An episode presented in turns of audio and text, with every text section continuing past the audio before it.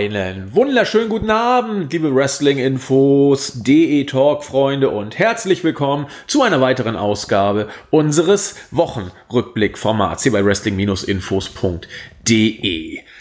Letzte Woche war ich bei dem ja Allerwelts-Part und WWE, will ich ihn mal nennen, ganz allein. Da hat's den Olli sprachtechnisch zerlegt.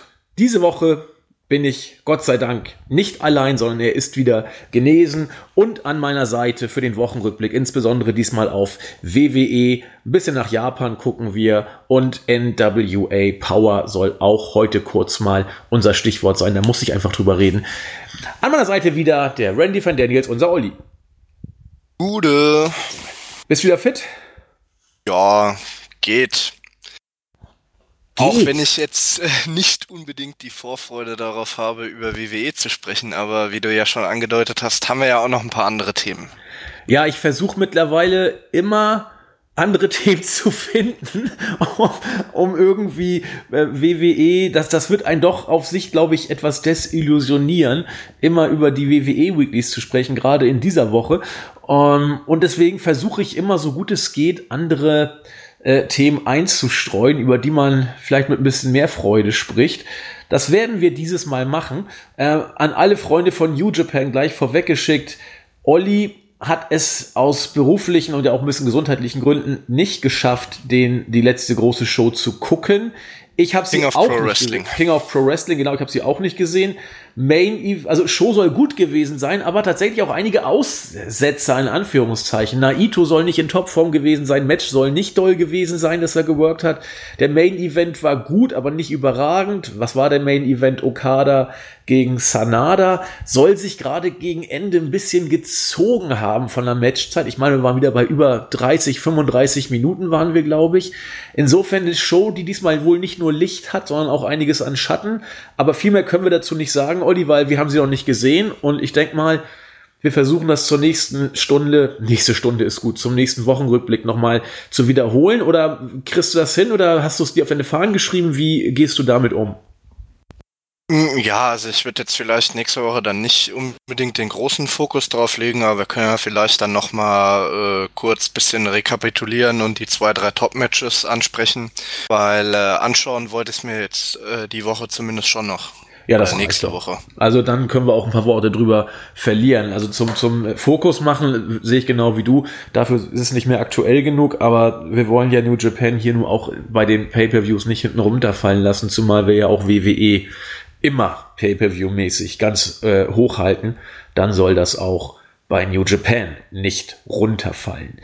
Gut, ähm, ja, Schwerpunkt diese Woche wieder dann äh, auf WWE. Wir werden uns auch bei AEW und NXT hier etwas zurückhalten, denn wie ihr seit letzter Woche wisst, haben wir da äh, Jens und Julian, die das Ding, sag ich mal, exklusiv besprechen. Haben uns die guten Produkte weggenommen. Ja, das, ich habe da auch eine Meinung zu, ehrlich gesagt, aber das bleibt intern. Und äh, wir können uns ja trotzdem die Herrlichkeit rausnehmen, auch drüber zu sprechen. Das mache ich auch. Nur diese Woche habe ich bisher leider nur die erste Stunde geguckt, sprich die super interessanten Matches, die mich interessieren. Jurassic Express gegen die Lucha Bros und dann natürlich auch äh, Jericho gegen Darby Allen habe ich noch nicht gesehen, deswegen muss ich mich da eh zurückhalten. Aber trotzdem können wir ja auch unseren Senf zu AEW abgeben, wenn uns danach ist. Werde ich heute etwas zurückhaltend begehen. Werden wir in Zukunft auch tun. Also Denke ich das lasse ich mir dann auch nicht nehmen, dass also klar, der Fokus ähm, wird hier dann eher bei WWE liegen und bei Jens und Julian eben auf, äh, auf dem Mittwoch, also NXT und AEW. Aber wenn es was Wichtiges äh, zu besprechen gibt oder etwas, was wir unbedingt äh, mit reinnehmen wollen, dann werden wir das bei uns natürlich auch tun. Ja, logisch. Also äh, das machen wir in eigener Herrlichkeit. Da lassen wir uns ja auch nicht irgendwie die Butter vom Brot nehmen. Ähm, ja, aber trotzdem ist bei uns in dem Podcast dann auch ab und zu mal Schmalhans Küchenmeister, um bei den schlechten äh, Nahrungs- und Küchenvergleichen zu bleiben. Denn der Marktführer, wie Olli sagte, wird hier den Schwerpunkt bilden. Wir versuchen natürlich, was heißt versuchen, wir wollen das Ganze so objektiv und neutral wie möglich zu versuchen zu beleuchten, wobei ich da gerade aus meiner Sicht äh, sagen muss, es wird mir nicht immer leicht fallen. Ich habe letztens noch mal den ja, Podcast. objektiv ist ja auch Quatsch. Also ja, ob, neutral. objektiv Dann lass es gibt's neutral zum, sagen. Ja, aber wollte ich jetzt nur an, also objektiv gibt's ja zum einen sowieso nicht und zum anderen ist es ja ein Podcast, wo ja auch die subjektive Meinung der Person eine Rolle spielen sollte. Also ich meine, wir, wir sprechen halt über die Shows und was uns gefällt, gefällt uns und was nicht, nicht. Dass das jetzt natürlich äh, nicht in irgendeinem äh, Gebäsche oder so ähm, ausfallen sollte, ist ja auch klar. Aber ich denke mal, da haben wir die letzten Wochen und Monate doch bewiesen, dass wir da, ähm, sage ich mal, einigermaßen fair und auch mit äh, einer gewissen Qualität rangehen an die Bewertung. Dann streich objektiv durch neutral und fair und dann passt es wieder, würde ich sagen. Da, wunderbar, ich habe dich schon so vermisst, dass da gar keine Korrekturen oder so da aus Frankfurt drüber geweht sind, aber das hat sich ja nur Gott sei Dank alles wieder erledigt. Mal wieder gerne. ja, das weiß ich, du, du lauerst ja schon drauf. Ähm, trotzdem wird bei mir sicherlich mal ab und zu der Gaul durchgehen, denn ich mache auch kein Hehl draus, dass ich definitiv kein WWE-Fan mehr bin.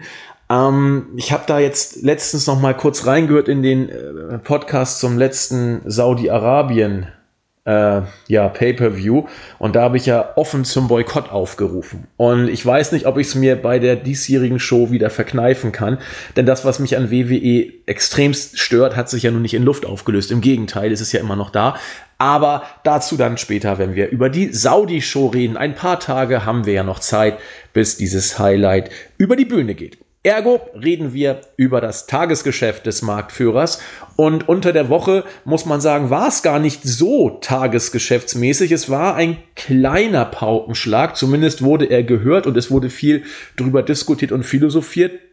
Eric Bischoff von vielen als eine kleine Art Heilsbringer sag ich mal, gesehen. Auch Olli und ich waren, muss ich auch dazu sagen, ähm, nach seiner Verpflichtung nicht äh, vollkommen negativ eingestellt. Im Gegenteil, wir haben das auch ein Stück weit als eine Chance gesehen, wenngleich man natürlich auch da sagen muss, wir waren nicht voller Euphorie, aber wollten auch positive Aspekte nicht äh, unter den Tisch kehren lassen. Dieses Experiment, man muss rückblickend vielleicht von einem Missverständnis sprechen, ist nur vorbei. Es hat ungefähr ein halbes Jährchen gedauert und da wurde Eric Bischoff wieder entlassen. Hintergrund waren, nach dem, was man weiß, einmal mehr die Ratings, denn die sind ja von der ersten Ausgabe, ich habe es letztes Jahr in meinem Solo-Podcast, letztes Jahr, letztes Mal in meinem Solo-Podcast ja angesprochen, von 3,8 ungefähr Millionen in der ersten Ausgabe zu 2,8 Millionen in der zweiten oder gut 3,8 auf gut 2,8. Sprich, man hat ungefähr eine Million Fans verloren und da hat Vince gesagt, so, jetzt reicht's. Wir müssen ein Zeichen setzen, deswegen opfere ich mal den guten Eric Bischoff. Inwiefern das jetzt äh, eigentlich nur ein ja, Bauernopfer war oder inwiefern Eric Bischoff da überhaupt so den großen Einfluss hatte, das ist ähm, alles sehr, sehr fraglich. Man äh, hat immer wieder nachgefragt, was macht der gute Eric da überhaupt? Und viele haben geantwortet, die da mit der internen Geschichte vertraut waren, ja, so genau wissen wir es auch nicht. Mal war er beim Catering, mal war er in seinem Büro, äh, richtig viel Einfluss auf die Shows genommen soll er angeblich nicht. Das soll der gute äh, Kollege Pritchard alles mehr oder weniger schon äh, de facto gemanagt haben, so dass das ein Schritt war, jetzt Eric Bischoff zu entlassen, der äh, nach außen Handlungsstärke signalisieren soll, inwiefern Eric da jetzt wirklich die treibende Kraft war, ist, sag ich mal, hoch umstritten. Zumindest ist er jetzt weg. Ob sich da jetzt groß was tut, weiß ich nicht. Ich habe jetzt bei dieser Ausgabe so gar keine großen Veränderungen wahrgenommen, muss allerdings gestehen, ich habe auch seit dem Wechsel zu Fox wenig an spürbaren Veränderungen wahrgenommen. Für mich ist SmackDown eigentlich so, wie es seit Monaten ist, muss ich ganz deutlich sagen. Da ist nicht viel neu, zumindest aus meiner Perspektive oder aus meiner Sichtweise. Bevor ich weitermache, würde ich erstmal das Wort an Olli geben. Seine zwei Cents zur Entlassung von Eric Bischoff. Und meinst du, es war jetzt so ein einschneidendes Ereignis oder nicht? Oder wie siehst du es generell? Ja, nach allem, was man, was man ja gehört hat, hast du ja auch schon angesprochen, hatte er ja dann wohl doch nicht so viel Einfluss, beziehungsweise hat er auch selbst eher den Fokus auf andere Dinge gelegt. Ähm, wie du ja schon gesagt hast, also wir waren ja jetzt auch nicht wirklich äh, pessimistisch bei der Verpflichtung. Äh, ich meine, ich habe damals gesagt, äh, Eric Bischoff, man kann ja von ihm halten, was man will, aber dumm ist er ja nicht. Äh, er wird sich dabei schon was gedacht haben und nicht einfach so zur WWE gehen. Und scheinbar hat er sich eben dabei gedacht, er nimmt ein paar Monate den Paycheck mit und arbeitet so wenig wie möglich. Äh, und vergnügt sich ansonsten am, am Catering oder nimmt sich so viel ähm, Freizeit wie möglich. Ähm, kann man dann durchaus auch machen, ist auch eine Möglichkeit. Dann kann er jetzt im Nachhinein bei seinem Podcast sagen, ähm, ja, er war ja im Jahr 2019 noch in einer verantwortlichen Position und kann dann wieder gegenüber seinen Fans, ähm, sage ich mal, den, den großen Macker oder die große Fachkenntnis raushängen äh, lassen und sich damit dann eben die nächsten Jahre wieder über Wasser halten. Hat zudem eben ein paar Monate den fetten Paycheck von WWE mitgenommen. Und insofern kann man eigentlich sagen, äh, wenn das von Anfang an sein Ziel war, dann hat Easy E da alles richtig gemacht. Denke ich nämlich auch. Zumal, und auch das wird zumindest so gemunkelt, ähm, Eric Bischoff selbst genau gewusst hat, dass diese Lösung nur eine temporäre sein würde, sein soll. Und von daher, wer für Vince arbeitet, weiß, äh, wie empfindlich der Schleudersitz da manchmal sein kann. Zumindest dann, wenn man nicht äh, dem aktiven Roster angehört, weil da lässt Vince derzeit gar keinen weg, wie wir ja wissen. Auch da kann Mike Canellis öffentlich noch so sehr drum betteln, endlich entlassen zu werden. Das ist eine andere Geschichte mit Mike Canellis, können wir auch nochmal drüber sprechen gleich.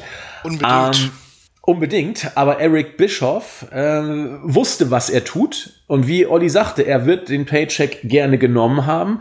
Was man ihm auch so ein bisschen nachgesagt hat, gerade der Kollege Melzer hat da nicht ähm, die Hand vom Mund gehalten ähm, er ist ja nur auch schon relativ lange raus aus dem Business. Viele sagten auch, er hat so ein bisschen den Touch verloren für das Business, was nicht ganz da muss abwegig ich mal ist. einhaken. Ja, Olli behaupten ja, er hatte oder sagen ja, er hatte äh, nie wirklich einen Touch, sondern er hat eine gute Idee gehabt, beziehungsweise die hat er aus Japan abgekupfert, weil er da eine Invasionsstoryline äh, mitbekommen hat und das dann eben auf die NWO umgewandelt hat ging dann einher mit dem äh, ersten Heel-Turn von Hulk Hogan seit, keine Ahnung, 15 Jahren, was dann eben eine große Sache war. Und dann hat man die NWO eben so lange laufen lassen, bis es funktioniert hat und dann eben noch ein Stück weiter, bis es nicht mehr funktioniert hat. Und eine andere, ein gutes Stück weiter, ja. und eine andere Idee hat er ja quasi nie wirklich gehabt. Das stimmt. Das stimmt. Insofern, ähm, kann man diese Aussage schon zumindest nachvollziehen, dass Eric Bischoff jetzt nicht derjenige war, der das Business die letzten 20 Jahre entscheidend geprägt hat. Das ist, glaube ich, nicht wirklich falsch. Ähm, wie du schon sagtest, Eric Bischoffs große Zeit war eigentlich so die von 96 bis 2000. Und naja. ja, Sagen wir mal von, von 96 bis 97. Ja, und danach noch das Ausschlachten, nochmal zwei, drei Jahre. Da war zumindest noch dabei, sagen wir es mal so. Und dann war es auch relativ schnell vorbei. Du hast ja recht, du hast ja recht. Ja, das war's also. Äh, wie gesagt, der Kollege Pritchard ist jetzt am Start. Ähm, und da können wir, glaube ich, auch von ausgehen, dass der Mensch äh, ziemlich deutlich auf der McMahon-Schiene fahren wird. Und die Show Der dreht sich ja sowieso immer wie das Fähnchen im, im Wind und bietet sich an, wenn es gerade mal passt. Es war, es war ja nun nicht äh, ein Zufall, dass sein Podcast auf dem WWE Network lief. Also das hat schon seine Gründe. Und von daher, ja, lassen wir das mal so stehen. Wir sind gespannt. Ich ehrlich gesagt nicht, aber man darf mit Neugier verfolgen, was denn da noch alles so passiert. Ja, ich glaube, es wird viel. nicht viel passieren. Nein, genau. natürlich nicht. Also wenn, wenn sich bei Heyman und Bischof nichts getan hat, dann wird sich bei anderen auch nichts tun. Also so viel oder so ehrlich muss man dann jetzt mittlerweile sein. Man, du hast ja schon gesagt, wir hatten ja auch zumindest die leise Hoffnung gehabt, dass sich vielleicht etwas ändert. Ich meine, bei der einen oder anderen Raw-Ausgabe hat man meiner Meinung nach auch schon durchaus den Einfluss von Heyman gemerkt. Ja. Aber wenn sich selbst bei, bei Heyman und Bischof grundsätzlich nichts ändert, dann wird sich bei anderen Personen da auch nichts dran ändern. Das hast du sehr schön gesagt, weil ich wollte gerade mal das andere Beispiel, nämlich Raw nehmen, wo ja Paul Heyman zeitgleich mit Bischof sozusagen in Charge gekommen ist. Und das muss man, glaube ich, schon sagen. Also die Shows sind besser geworden. Das ist Fakt. Nur äh, sie ging auch nicht viel schlechter. Stellenweise. Ja, ob die, die letzten Wochen jetzt noch wirklich besser waren als vorher, stelle ich jetzt aber auch mal in Frage. Ja, aber äh, man hat meines Erachtens mehr oder weniger spürbar und man kann ja auch, äh, wenn man ein äh, empathischer und emotionaler Mensch ist, auch schon leichte Veränderungen spürbar wahrnehmen. Also ich habe spürbar wahrgenommen, dass sich bei Raw was getan hat. Du hast recht, es ist in den letzten Wochen jetzt auch nicht zwingend besser geworden. Allerdings waren die auch die letzten Wochen für mich immer noch, sag ich mal, besser in Anführungszeichen als äh, die SmackDown-Ausgaben. Die sind seit Wochen teilweise erschütternd belanglos und da konnte Heyman bei Raw zumindest ein bisschen was retten. Was aber, und das hast du auch sehr schön gesagt, bevor du mich gleich weggrätscht, was aber auch schon eine ganze Menge zeigt, wenn schon der Einfluss von Paul Heyman, der die Shows von Raw meines Erachtens doch besser gemacht hat, wenn der nur so Verhalten rüberkommt, dann weißt du, was du dafür einen Aufwand betreiben musst hinter den Kulissen, um bei Raw on Screen überhaupt gewisse Veränderungen durchzusetzen. Und ich glaube, wenn, wenn das so weitergeht, wird Heyman relativ schnell ausgebrannt sein, denn du kommst da einfach nicht gegen an. Du musst ja alles bei Vince dir absegnen lassen oder was auch immer. Äh, nochmal, Vince ist immer noch derjenige, welcher hier das letzte Wort hat, bei jedem Segment, auch bei Raw. Und ich weiß nicht, ob sich Heyman da nicht irgendwann vollkommen aufreibt bei dieser Geschichte für den Aufwand, den er einsetzt, um dann so ein kleines bisschen spürbaren Ertrag rauszukriegen. Ich weiß es nicht. Und ja, müssen wir mal. Ja, schauen. klar. Also haben wir ja auch damals gesagt, ähm, ja auch nicht das erste Mal, dass äh, Heyman für oder unter Vince McMahon arbeitet. War ja schon zweimal der Fall. Einmal bei SmackDown als Headbooker und dann später nochmal für den ECW-Brand. Und da ist es ja auch zumindest beim zweiten Mal relativ arg in die Hose gegangen, beziehungsweise hat der Heyman dann irgendwann keinen Bock mehr und ist dann einfach gegangen. Und damals war ja dann auch, ja, oder war das Verhältnis so schlecht, dass quasi vermutet wurde, dass Heyman nie wieder zurückkommt äh, weil insbesondere wohl äh, Stephanie McMahon seit Jahren einen Groll gegen Heyman hegt, ähm, aber er ist ja dann im Zuge der Rückkehr von Brock Lesnar, weil Heyman und Lesnar ja quasi alles zusammen machen, äh, ist er ja dann wieder äh, zurückgekommen. Aber ich befürchte auch, dass das jetzt ähm, keine langfristige Lösung ist, dass Heyman da bei äh, Raw als äh, was, ich glaube Executive Producer oder was er auch ist, ähm, äh, noch sehr lange im Amt sein wird. Also ich kann mir vorstellen, dass das vielleicht eins, maximal zwei Jahre gut läuft, aber dann wird, denke ich, äh, entweder auf der einen oder auf der anderen Seite einer der beiden doch sehr emotionalen und ehrgeizigen Leute, ja, wird es zu einer kleinen Implosion kommen und dann wird es, denke ich, auch Backstage hoch hergehen und dann wird Heyman wahrscheinlich wieder ähm, ja, den Nagel an die Wand hängen und äh, die WWE eventuell sogar komplett verlassen. Da muss man dann mal abwarten, was mit Brock Lesnar die nächsten ein, zwei Jahre noch passiert. Ja, bin ich gespannt. Ah, ich bin ja froh, den Nagel an die Wand hängen. Auch Olli macht manchmal sprachliche Fehler, das freut mich. Dann äh, fühle ich mich nicht so allein und bin entspannt. Ja, also ich hoffe, dass Heyman möglichst lange durchhält. Also ich hoffe es für die Zuschauer. Denn äh, stell dir mal vor, wenn Heyman weggeht also das Produkt wird nicht besser im Zweifel. Also da müsste man sich ja komplett neu erfinden. Und ach, ich mache das jetzt einfach mal, weil es hier so gut passt. Ähm, wir haben mit den Weeklies noch gar nicht angefangen, haben jetzt eher über die Entlassung von Eric Bischoff gesprochen und über die Qualität der Shows im Allgemeinen. Das machen Olli und ich ja immer ganz gerne mal. Und dafür sind wir ja hier gerade. Ich wollte jetzt ganz gerne mal äh, einen anderen Aspekt hier mit reinbringen zum Stichwort, dann müsste sich ja die Qualität der Shows und das Konzept vor allen Dingen von Raw und SmackDown grundlegend ändern. Und wir können davon ausgehen, dass das nicht passieren wird, zumindest nicht bis auf weiteres, weil WWE und Vince wollen ja nicht irgendwie schlechte Shows bieten. Die sind der Auffassung, dass das, was sie bringen, richtig guter Scheiß ist. Zitat von Vince. Good shit, hat er ja Dean Ambrose oder damals Dean Ambrose auch so zu verkaufen. Einer ist davon zumindest überzeugt, ja. Die ja, anderen das auch sind, da bin und, ich Und seine Mitläufer, was eine ganze Menge sind bei WWE. Ne? Ja, ich also, glaube, hinter vorgehaltener Hand äh, sind ihn da auch nicht alle von überzeugt. Nur traut sich da keiner ähm, Widerrede zu leisten gegenüber dem großen Chef. Das hast, hast du, glaube ich, recht.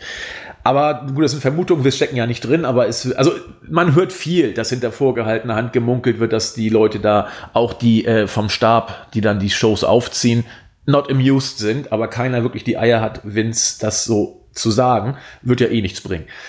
Aber Verrückt. da man da man eben bei von Vince, zumindest ich sage nicht bei WWE, wenn ich sage bei WWE meine ich Vince, da man also bei WWE davon ausgeht, ein wirklich gutes Produkt zu liefern, Good Shit sozusagen, Sports Entertainment at its best, wird sich also aller Wahrscheinlichkeit nach so viel nicht ändern. Und vor diesem Hintergrund wollte ich jetzt mal einen kleinen Bezug zu einer neu gestarteten Wrestling-Show bringen, nämlich NWA Power. Ähm, ist seit einer Woche als YouTube-Format wieder gestartet mit ähm, jetzt der zweiten Ausgabe, die am vergangenen Dienstag über die Bühne gegangen ist. Jens hat es bei AEW kurz angesprochen und ich will es jetzt hier mal einen kleinen Tick ausführlicher ansprechen, aber auch nicht so ausführlich. Bleibt also entspannt, keine Panik.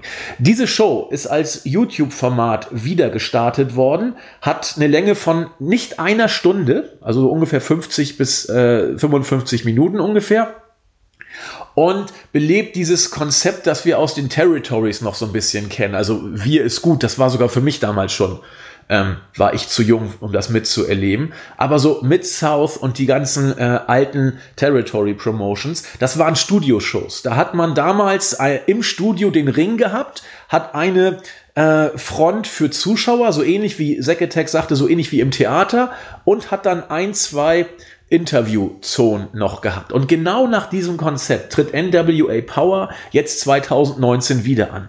Äh, alleine schon die optische Darstellung ähnelt sehr den frühen 80er Jahren, muss man sagen. Ist auch so bezweckt. Der Theme-Song stammt von der äh, LA Haarspray Band Doken und klingt wie übelster 80er Haarspray-Rock sozusagen. Ist es auch. Der stammt aus den 80ern. Also alles ist auf diese Zeit getrimmt und will bewusst oldschool rüberkommen. Sprich ein ähm, Neubeginn in der Vergangenheit, die mittlerweile über 30 Jahre zurückliegt. 35 Jahre ungefähr, kann man sagen. Also die Zeit, als Vince gerade anfing mit WWE, die Territories zu killen und alles zu vereinheitlichen, damals unter dem WWF-Banner. Hulk Hogan hat damals alles platt gemacht und Andre the Giant war ja auch mit. Die beiden haben insbesondere Hulk Hogan dann ja nachher letzten Endes die Territories auch gekillt und WWF, jetzt WWE zur Alleinherrschaft letzten Endes ähm, verholfen.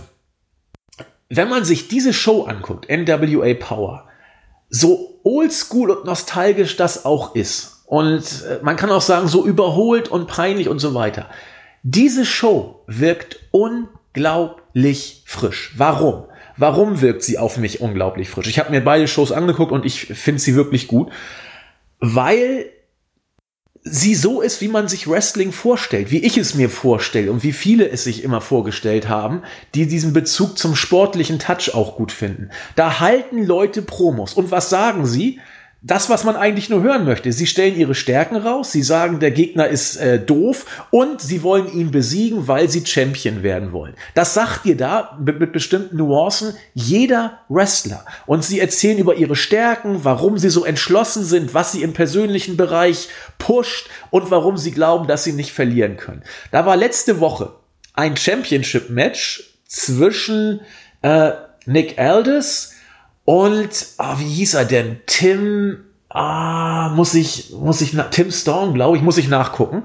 Äh, ein uralter Mann, 54 Jahre alt. Und die haben es geschafft, dieses Match, das jetzt so toll auch nicht war, aber auch nicht zum Kotzen schlecht, so darzustellen, dass man gespannt war, wie es ausgeht. Denn Nick Aldis wurde da als der Champ überhaupt dargestellt und äh, Timmy nenne ich ihn jetzt mal als der Herausforderer, der es nochmal wissen will, seine letzte Chance, gab auch eine Stipulation, wenn er das Match verliert, wird er nie wieder nach einem Titel äh, fragen dürfen, nach einem Titelmatch. Ziemlich simpel erzählt, die Promos waren großartig von allen beiden. Und da habe ich gemerkt, geil, das ist, das ist das Wrestling, was ich so bei WWE gar nicht mehr kenne. Da wird dargestellt, warum die kämpfen, dass sie den Titel wollen und alles ist wie im Sportereignis auf diesen Hauptkampf am Ende der Show ausgerichtet. Dazu, man kann über ihn halten, äh, über ihn, von ihm halten und über ihn denken, was man will. Jim Cornette, den ich am Mike immer noch großartig finde, ist da Color Commentator und macht das, finde ich, super. Also, das meinte ich, wenn ihr diese Show euch anguckt, Natürlich könnt ihr sagen, oh, ist ein bisschen langweilig und alles irgendwie nicht so catchy wie bei WWE. Die Bildqualität ist großartig über YouTube. Guckt euch mal an. Es ist umsonst. Einfach nur bei YouTube NWA Power eingeben und das ist nicht mal eine Stunde. Das kommt tausendmal kurzweiliger rüber als das WWE-Produkt. Und solange WWE ihr Produkt nicht ändert, äh, nicht ändern, habt ihr zwei Möglichkeiten. Ihr könnt Wrestling gucken, NWA Power oder auch All Elite Wrestling, das ist Wrestling. Oder ihr könnt Sports Entertainment gucken mit allen hingeklatschten Firlefanz, wo es gar nicht darum geht, irgendwelche sportlichen Ziele zu verfolgen, sondern wo man irgendwelche Titel auf irgendwelche Person rüberklatscht, weil es gerade passt. Sobald sie den Titel haben, verlieren sie eh wieder alle Matches, weil hier ist es anders bei WWE. Da geht es nicht darum, dass die Titel irgendwelche Stars machen, sondern dass du den Leuten die Titel gibst, damit du sie schlagen kannst. So blöd es sich anhört. Und ähm, da wirkt dieses Oldschool-Format unglaublich frisch, weil es das symbolisiert, wofür Wrestling meines Erachtens stehen sollte, für eine Show, aber mit einem sportlichen Aspekt und unglaublich gut dargestellten Promos. Kommt nicht von ungefähr, dass da jetzt auch Damien Sando gelandet ist, was man jetzt, äh, kann man so und so sehen. Auch Mr. Anderson ist da jetzt in der neuesten Aufgabe aufgetreten. Also sag ich mal, alles, was irgendwie im äh, untersten Indie-Bereich gestrandet ist, kommt da jetzt wieder äh, hoch. Aber die Promos wirken so frisch, weil du die auch machen lässt. Wollte ich hier mal sagen, wo wir gerade darüber gesprochen haben, WWE müsst ihr Konzept ändern, könnt ihr vergessen. WWE wird das Konzept nicht ändern. Und deswegen könnt ihr euch entscheiden, weiterhin diesen Einheitsbrei zu gucken oder nach Alternativen zu gucken. Und für mich ist sogar NWA eine Alternative, obwohl das wrestlerisch nicht annähernd auf WWE-Niveau ist. Da müssen wir auch gar nicht drüber reden. Auch auf AEW-Niveau ist man da nicht annähernd. Über New Japan müssen wir gar nicht sprechen, was das In-Ring-Produkt angeht. Aber es ist eine Nische, es ist eine Alternative und die wollte ich hier einfach mal angesprochen haben. Sorry, Olli, das musste irgendwie gerade raus. Ja, kein Problem. Also ähm, ich wollte oder werde da in Zukunft auch mal reingucken. Nur äh, war es mir jetzt zeitlich nicht möglich, bisher in eine der ersten beiden Ausgaben reinzugucken, aber ich habe da bisher eigentlich auch nur Positives drüber gehört. Ja, finde ich, also unterstreiche ich auch. Also es ist nicht die Neuerfindung des Wrestlings, ganz im Gegenteil. Es ist eher so ein Flashback zurück in die frühen 80er als die Welt noch in Ordnung war, in Anführungszeichen. Das ist auch, glaube ich, kein Zufall, dass Jim Cornette, der denkt sich ja immer sein Teil, dass Jim Cornette diese Zeitspanne gewählt hat. Quasi bevor es WWE gab. Er tut so ein Stück weit so, äh, als hätte es WWE nie gegeben und versucht jetzt da anzuknüpfen, wo es damals aufhörte, bis 30, 35 Jahre Dunkelheit kam. So ein bisschen überspitzt jetzt dargestellt, ja. Ähm, ich find's interessant, wirklich. Also werft mal einen Blick rein. Und das Tolle ist, es ist absolut leicht für jeden zu, äh, zu schauen. Ihr müsst einfach bei YouTube NWA Power eingeben und dann kriegt ihr diese Shows. Die Klickzahlen sind in Ordnung. Ich glaube, die aktuelle Ausgabe müsste ungefähr jetzt 400.000 haben und die erste müsste bei 600.000 jetzt ungefähr sein. Ist ja alles nicht so schlecht. Und als Alternative mit wirklich gut produzierten Background taugt es allemal. Und es nimmt sich nicht so ernst. Es ist eine Ironie, die man wirklich spüren kann und nicht bei WWE billig runtergeklatschter Kapitalismus-Schrott, der auf irgendwelche Lacher aussetzt, die einkalkuliert sind. Boah. So, damit bin ich durch. NWA Power haben wir jetzt gebührend gewürdigt. Und auf geht's äh, zum Marktführer. Ich verkneife mir sämtliche Adjektive. Wir kommen zum Marktführer. Olli, oder hast du noch was voranzustellen? Äh, nö, nicht wirklich. Nicht wirklich. Ja, falls ihr die SmackDown Draft Show scheiße fandet, ich fand sie scheiße, dann wusstet ihr, was euch bei WWE Raw erwarten konnte, nämlich eine weitere Draft Show. Und sie war eigentlich im Prinzip so ähnlich wie schon bei SmackDown, eigentlich, was heißt so ähnlich, es war eigentlich nahezu eine 1 zu 1 Umsetzung des Konzepts. Wieder mal gab es ein Match, um herauszufinden, wer den ersten Draft-Pick bekommt. Diesmal war es äh, Becky gegen Lotte. Becky für Raw, Lotte für SmackDown. Ordentliches Match. Am Ende gab es sogar mehr oder weniger cleanes Finish. Was heißt mehr oder weniger? Es war ein cleanes, cleanes, cleanes Finish. Meine Güte. Äh, Einroller hat Becky gewonnen, kann man so machen und damit hatte Raw den ersten Pick. Ich weiß nicht, Olli, wollen wir jetzt alle Picks durchgehen oder Ach, wie wollen wir es am besten Quatsch. machen? Wozu? Ist doch eh egal. Ähm, was mich wundert, dass Raw tatsächlich Seth Rollins vor Brock Lesnar genommen hat. Ähm, aber gut, war ja klar, dass Lesnar bei, also dass Lesnar zu Fox geht, war doch klar. Also, dass er zu SmackDown geht, wundert mich überhaupt nicht. Äh, Fox wird da sehr großen Wert drauf gelegt haben, gerade vor dem Hintergrund, wir wollen mehr Sport, wir wollen mehr Sport. Ähm, hast du bisher auch noch nicht viel so, von gemerkt. Nee, das wollte ich, hab ich, haben wir ja schon eingangs gesagt. Das Konzept hat sich nicht groß geändert. Und jetzt könnte man ja sagen, ja, aber mit Tyson Fury und Kane Velasquez wird's doch jetzt richtig eher Richtung Sport. Leute, die sind nur da, weil Saudi-Arabien mit Geld lockt. Sprich, die wären auch da gewesen, wenn SmackDown nicht bei Fox gelandet wäre. Da tut sich gar nichts am Konzept bis jetzt. Sehe ich genau wie Olli. Was ich großartig fand, also großartig im Sinne von schlecht, war die haben mir wieder diese War Rooms gezeigt und dieses unglaublich schlecht gestellte Jubel oder ah verdammt, wir haben den und den nicht bekommen, wenn man quasi äh, nicht den Worker erhielt, den man wollte. Ich habe mich weggeschmissen, als gezeigt wurde bei Raw, wie Daniel Bryan von SmackDown gewählt wurde. Da gab es die Reaktion, oh nein, wir haben ihn nicht und wir wollten ihn unbedingt. Ja, nachdem man vorher solche großen Koryphäen wie Andrade und die Kabuki Warriors bei Raw genommen hat, regt man sich auf, dass man Daniel Bryan nicht bekommen hat. Oh, war das schlecht.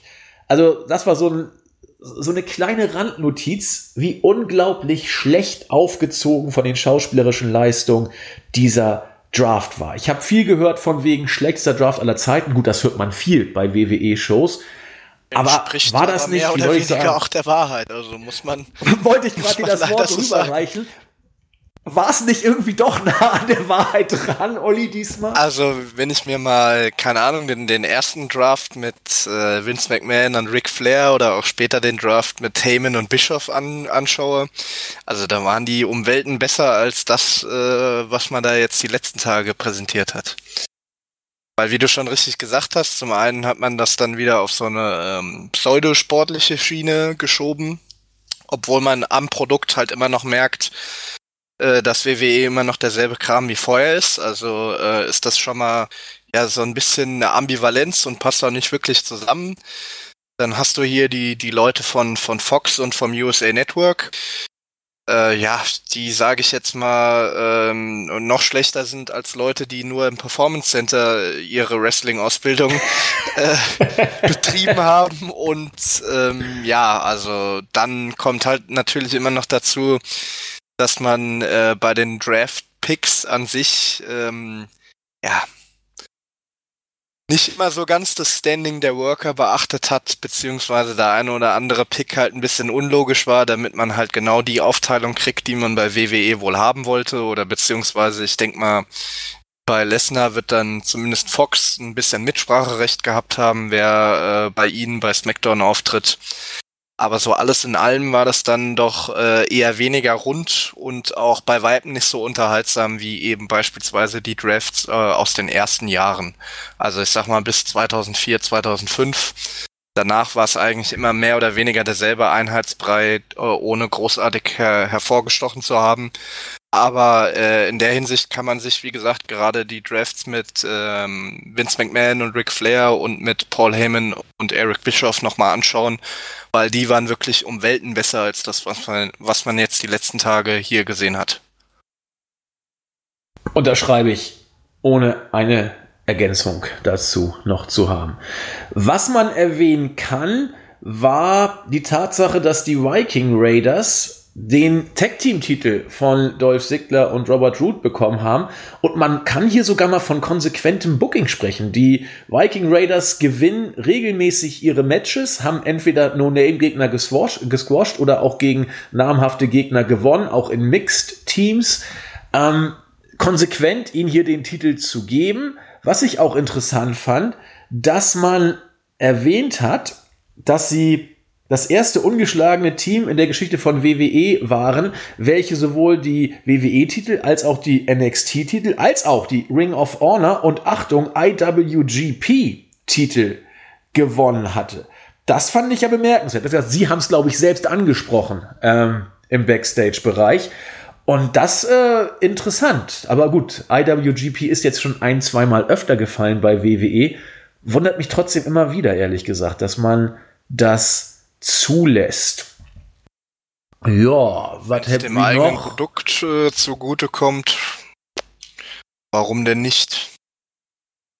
Genau.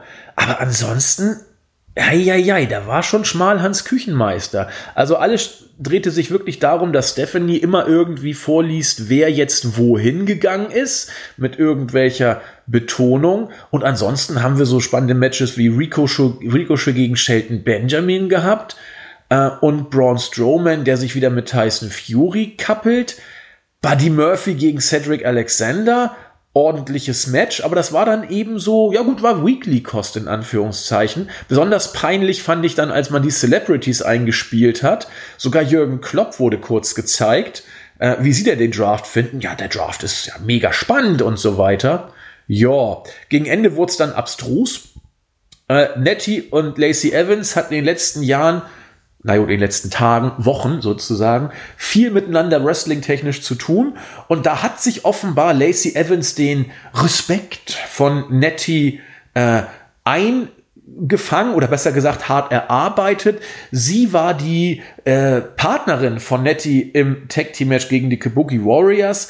Ähm, ein Match, das recht lang ging. Geholfen hat es dann auch nicht, weil am Ende die Titelträger in einem Non-Title-Match gewonnen haben. ja, den Main Event möchte ich mir gleich nochmal aufsparen und mit Olli ausführlich drüber sprechen. It was a show. Und keine gute Draft-Show, wohlgemerkt. Die Ratings waren auch katastrophal. Man hat sich ja, bevor ich jetzt Olli gleich das Wort wiedergebe, die Draft-Shows waren eigentlich Rating-Garanten in den letzten Jahren. Diese ging auch wieder ordentlich nach unten. War alles nicht so doll, wa? Naja, also also das haben wir ja wirklich schon oft genug angesprochen. Also äh, mittlerweile lassen sich wahrscheinlich auch die Leute von einmaligen Highlights äh, nicht mehr ähm, hervorlocken. Ich meine, das hatten wir ja auch ähm, jetzt bei den ganzen Shows, wo dann Hogan nochmal aufgetreten ist, etc. pp. Die hatten ja, wenn dann auch nur einen ganz leichten Anstieg.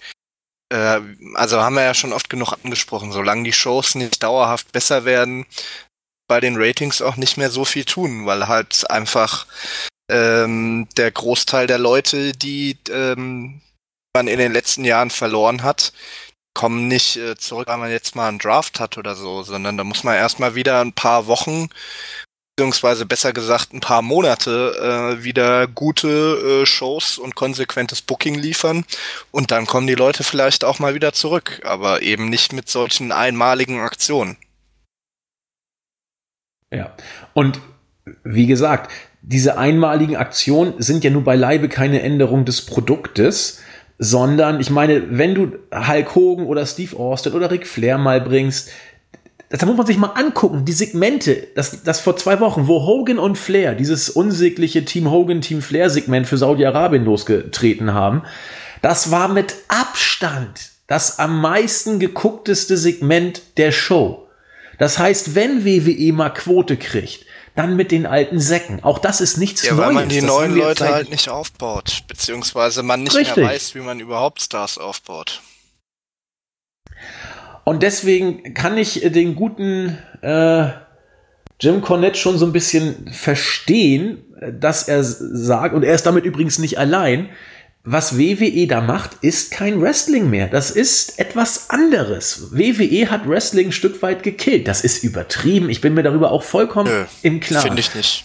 Also. Da bin ich beruhigt. Äh, es ist ja mehr oder weniger Fakt, äh, dass WWE quasi eine Monopolstellung äh, anstrebt. Und äh, diesbezüglich auch, äh, also zum einen in den 80ern, wo man die ganzen Territories gekillt hat, äh, was ja äh, Vince Jr. auch mehr oder weniger eingeräumt hat und was ja auch gegen den Willen seines Vaters war, weil sein Vater wollte ja immer das Territory-System mehr oder weniger aufrechterhalten. Ähm, gab ja, glaube ich, auch die Geschichte, dass sein Vater ihm die Promotion nur unter dem Versprechen vermacht hat, äh, dass er eben nicht das Territory System aufbricht.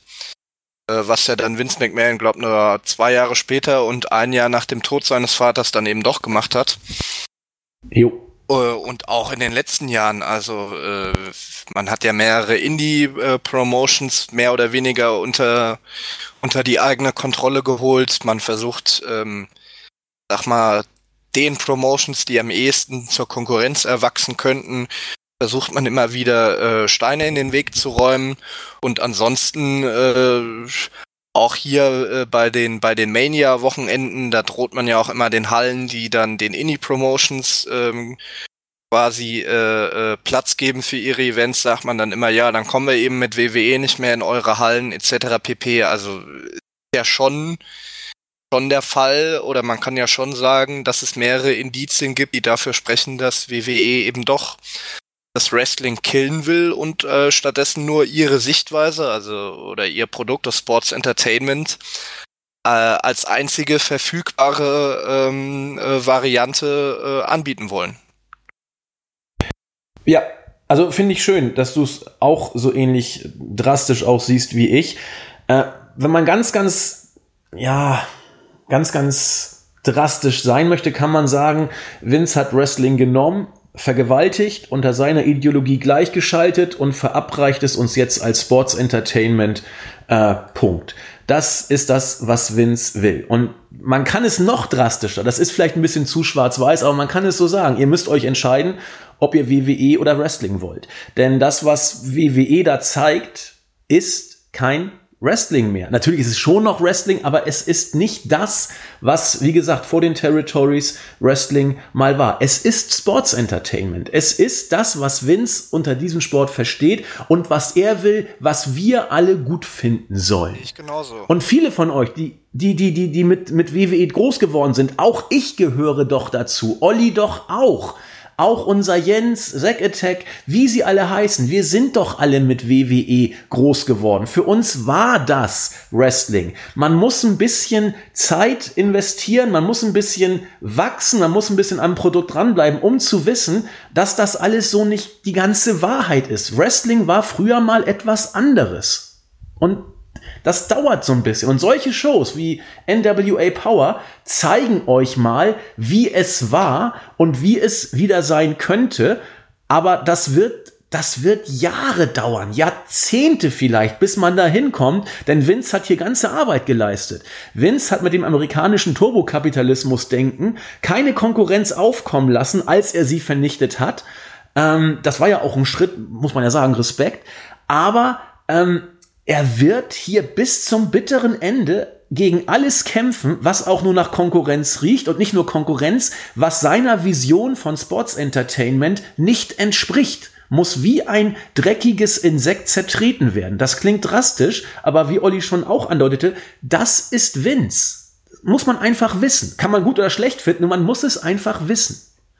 Hi, Mann, Generalabrechnung heute von uns, war? Ja, ja, aber wie gesagt, äh, die Geschichte zeigt ja, äh, dass es so ist und man hat ja oder man kann ja insofern äh, auch zu Recht davon sprechen, weil die WWE selbst bezeichnet sich ja nicht als Wrestling. Äh, Wrestling ist da ja auch ein verbotenes Wort. Äh, die sagen ja, sie sind Sports Entertainment. Und dementsprechend kann man das dann eben auch als Außenstehender so einordnen. Es ist kein Wrestling, sondern es ist Sports Entertainment. Und was ich dann äh, auch nochmal diesbezüglich äh, anfügen wollte, ähm, ist eben, wenn man beispielsweise mal nach Japan guckt, wo ja auch ähm, gerade nach der Gründung äh, in Anfang der 70er Jahre äh, eine jahrzehntelange Rivalität zwischen All Japan und New Japan bestand und dann später eben auch noch Noah als dritte Promotion dazu kam. Äh, da war schon immer das Konkurrenzdenken auch groß aber da war man immer so solidarisch, wenn eine Promotion äh, in Schwierigkeiten kam, dann haben immer die anderen Promotions versucht, äh, der dritten Promotion äh, auszuhelfen, dass äh, die eben nicht den Bach runtergeht, weil die Promotions da verstehen. Wenn es weniger Konkurrenz und äh, auch weniger Alternativen gibt, äh, dann werden sich auch mehr oder weniger insgesamt äh, weniger Fans fürs Wrestling interessieren und das schadet dann eben allen. Ja, Absolut richtig. Nur Vince sieht's anders. Und Weil, was ich jetzt auch mal ja. noch hinzufügen will, was war denn die Hochzeit des Wrestlings? Im, im, in den USA? Boah, das, das ist schwer zu sagen, finde ich. Also. Ja, zumindest. Äh, Wrestling hat zumindest vor eine lange zwei, Tradition ja, ja, seit den 40ern. Mal, zumindest vor den 2000er Jahren. Du hattest äh, erstmal jahrzehntelang die, die Territories Ja. Und danach hattest du eben ähm, mit WCW und, äh, und der WWF eben zwei große Bewerber, wo es dann zumindest, sage ich mal, vom Zuschauerinteresse, von den Ratings her, ähm, eben auch neue äh, Bestmarken gab. Und seitdem es quasi keine Alternativen oder keine Konkurrenz mehr gibt, geht's jedes Jahr immer weiter den Bach runter. Das ist Fakt. Ja. Das kann man auch nicht wegdiskutieren. Sehe ich genau wie du. Was heißt, sehe ich, es ist ein Fakt. Da gibt es auch keine Sichtweise, sondern man muss es einfach nur als solches erkennen. Und nochmal, ich verweise jetzt, glaube ich, zum vierten oder fünften Mal auf unser ähm, Rating-Thread von äh, Raw und SmackDown. Ich glaube, wir haben, oder Jens hat angefangen, diesen Thread zu bringen mit Vergleichen in die Vergangenheit ab dem Jahr 2011.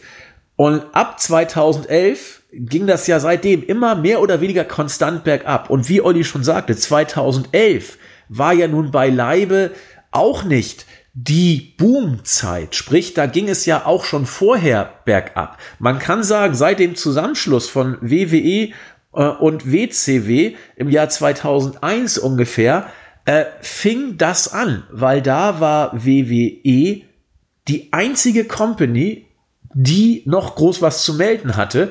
Impact Wrestling oder TNA äh, war damals schon keine allzu große Konkurrenz. Dieses Aufflackern mit Hogan und, und Bischoff seinerzeit, okay.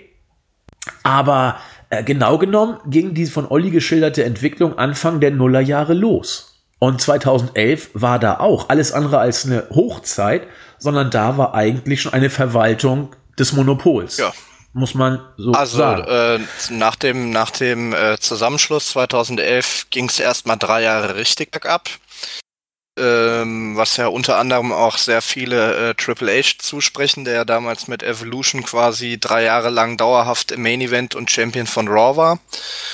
Und dann hatte man zwischen 2005 und 2010, 2011 eine relativ stabile Phase, wo man jetzt nicht so viel verloren ja. hat. Aber seitdem geht's dann eben auch wieder konstant runter, weil man eben auch einfach äh, keine Alternativen mehr hat. Und WWE mit ihrem Produkt mag jetzt hart klingen, aber es ist halt so, einfach immer mehr äh, Fans vom Wrestling weggetrieben hat. Ja, und da kann man auch, äh, viele sagten immer, ja, John Cena. Nein, John Cena ist da sicherlich nicht schuld, dass es so Nö, war. Sieht man ja auch, seitdem der weg ist, ist es ja Eben. noch, noch mal deutlich mehr eingebrochen. Oder seit er nicht ja. mehr dauerhaft ja. da ist oder im Main Event steht. Cena war sogar noch so eine Art Puffer, kann man sagen, der da noch einigermaßen äh, was gerettet hat. Warum? Weil er eigentlich der letzte Star in Anführungszeichen war. Reigns ist der einzige, der derzeit noch da ist und das ist ja auch nur ein Abziehbild von Cena, ja, also, mal ein bisschen Rain, Reigns ist kein Star, also wegen dem. Nee, aber der am meisten so gebuckt wird, meine ich. Den du halbwegs noch schützt. Lesnar nämlich mal außen vor jetzt. Wer sonst? Ja, ist aber sonst? Stars hast du halt einfach nicht mehr. Recht hast du. Ich sage aber, er kommt ihm noch eher am nächsten, sozusagen, ohne einer zu sein. Das wollte ich damit sagen. Sprich, Cena war eigentlich der letzte Große, in Anführungszeichen. Und seitdem er in Hollywood bei Fast and Furious 100.000 mitspielt, in Anführungszeichen, da hat er andere Sachen. Kann ja auch verstehen. Ne? Der ist ja noch keine 20 mehr. Okay, das führt uns aber jetzt zu weit. Zurück zum Schlamm der Weeklies. Das Firefly Funhouse ist abgebrannt. Viele waren ja so begeistert von diesem äh, Gimmick von Bray Wyatt. Ich fand es immer nicht so toll, hab's aber als interessantes Gimmick anerkannt. Olli und ich haben da lange, lange drüber philosophiert. Ähm, was aber, glaube ich, auch, Stichwort Fakt, ein Fakt ist, wenn es einen Charakter in den letzten Monaten gab, der over war oder um den sich das Publikum halbwegs gekümmert hat oder für den es sich interessiert hat, dann war das Bray Wyatt. Und jetzt. Hat man ihn wieder gekillt. GG.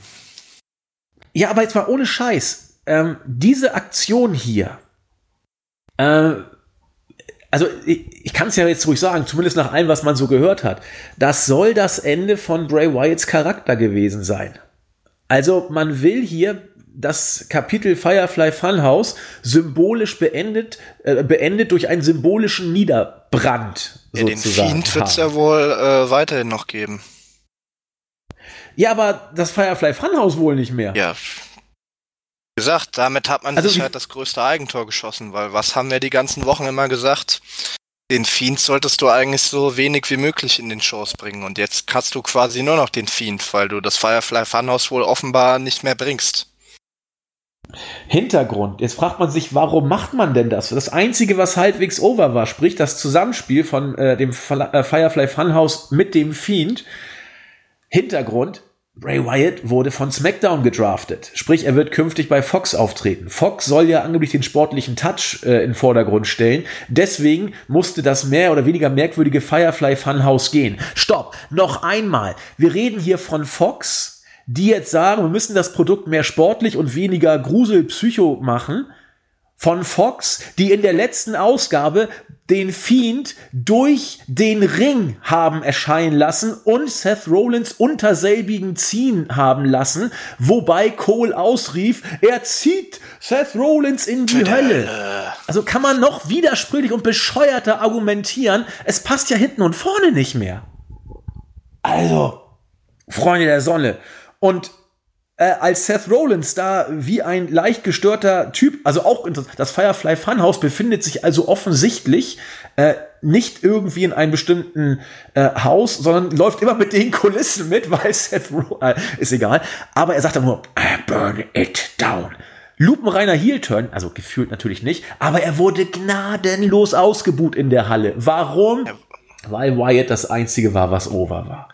Da fällt ja nichts mehr zu ein, oder? Ja, nö, wie gesagt, eigentlich kannst du, kannst du Bray Wyatt jetzt wieder ein neues Gimmick verpassen oder wie auch immer. Also das, das Ding ist jetzt durch und ähm, da muss ich jetzt auch sagen, äh, ich habe es ja auch deutlich positiver als du gesehen. Da stehe ich auch nach wie vor zu, äh, dass man da durchaus auch eine große Sache hätte draus machen können hat er dann schon mit dem Booking der letzten Wochen so ein bisschen angefangen, dass dann eben der Fiend quasi in jeder Weekly aufgetreten ist.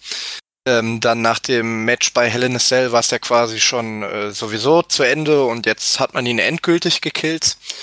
Ich werde auch in Zukunft äh, mich nie wieder von irgendeinem Gimmick oder Charakter oder Debüt oder sonst was bei der WWE begeistern lassen, ehe sie unter Beweis stellen, dass man wirklich äh, längerfristig mal damit was anfangen kann.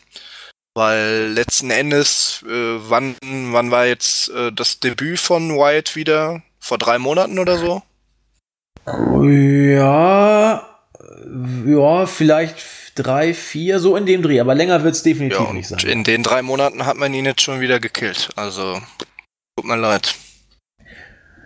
Und das Blöde ist ja auch ohne Not, obwohl er bei Hell in a Cell meines Erachtens schon erledigt war. Ja, das Match hättest Stück. du ja schon gar nicht dürfen, wenn du ihn nicht gewinnen äh, hättest lassen wollen und eben Rollins auch nicht Absolut verlieren richtig. lassen wollen. Obwohl du es trotz dessen, du es bei Hell in a Cell verbuckt hast und verbockt hast, in Anführungszeichen, war der Fiend ja immer noch over. Das heißt, es gab gar keine Notwendigkeit, jetzt diesen Schritt zu machen. Du hättest ihn eigentlich noch viel länger ausschlachten können, auch mit dem Funhouse, das für mich, wie gesagt, ja erledigt war seit Hell in a Cell. Aber jetzt machst du es ohne Not selber weg und bringst The Fiend gegen Seth Rollins in einem, ich glaube, False Count Anywhere Match in Saudi-Arabien, wenn ich richtig informiert bin. Alter! Da kannst du jetzt ja. jede Wette äh, eingehen. Ähm, entweder verliert er und das ist komplett durch oder ausgerechnet bei dem Match gewinnt dann Wyatt.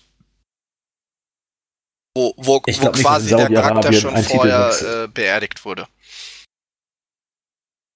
Also man muss mit einrechnen ja, bei WWE. Gerade so bei solchen äh, schlechten Timing-Entscheidungen kann ich mir das dann doch Definitely. durchaus eher vorstellen als bei Hell in a Cell.